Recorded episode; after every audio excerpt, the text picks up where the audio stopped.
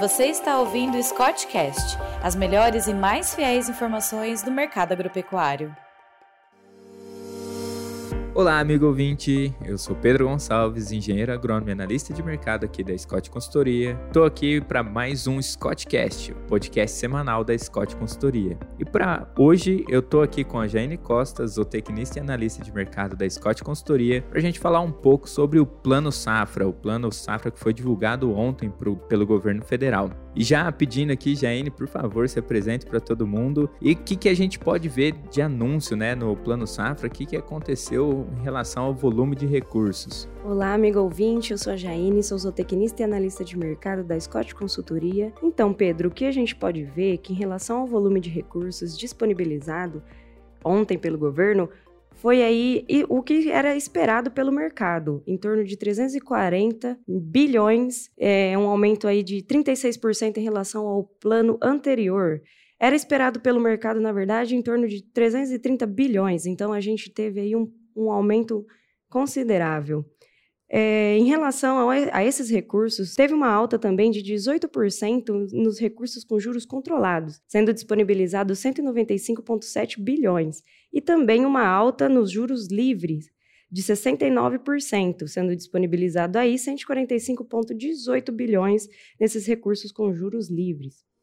E o que a gente pode comentar, Pedro, sobre os recursos para o crédito rural? Então, Jaine, o que a gente viu, né, quando separa aí pela finalidade, o custeio e comercialização vai estar tá recebendo aí um, um montante de 246,28 bilhões, né?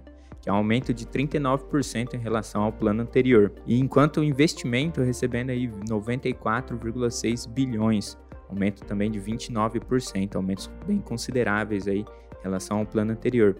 Isso mostra né, um, um fortalecimento do pequeno e médio produtor por causa dessa maior disponibilidade né, do, do programa de custeio, né, dos créditos de custeio. Quando a gente separa né, pelos beneficiários, 53,61 bilhões, que é um aumento de 36%, vão ser disponibilizados para o Pronaf. 43,75 bilhões para o Pronamp, que é um aumento de 28%, enquanto para as cooperativas e demais produtores, né, recebendo aí 243,4 bilhões, que já é um aumento de 37%. Então são aumentos bastante significativos né, nesse plano, mostrando que o governo está preocupado no investimento aí com o pequeno e o médio produtor. Tanto que o plano ABC aí veio bastante forte, a questão de fortalecimento né, do, dos pequenos e médios produtores, com as taxas de juros diferenciadas, e o que, que a gente pode ver, né, já tocando no assunto das taxas de juros, como que foi, né, o, esse anúncio do governo, como que vai ficar essa relação de taxa de juros aí? Em relação à taxa de juros, custeio e comercialização, por exemplo, para o Pronaf, ficou aí entre 5 e 6% ao ano, e Pronamp 8% ao ano, e demais, demais produtores 12% ao ano. Ressaltando que, de maneira importante, né, ficou abaixo da taxa Selic, que está entre aí 13,25%.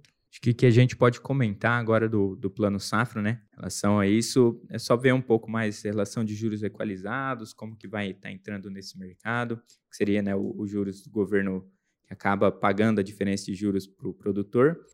E acho que não tem mais nada para comentar quanto a isso, né, Jaine? Mais alguma coisa para falar em relação ao Plano Safra? Eu acredito, Pedro, que a gente pode finalizar por aqui mesmo. Muito obrigada. Obrigada a todos os ouvintes. Até a próxima.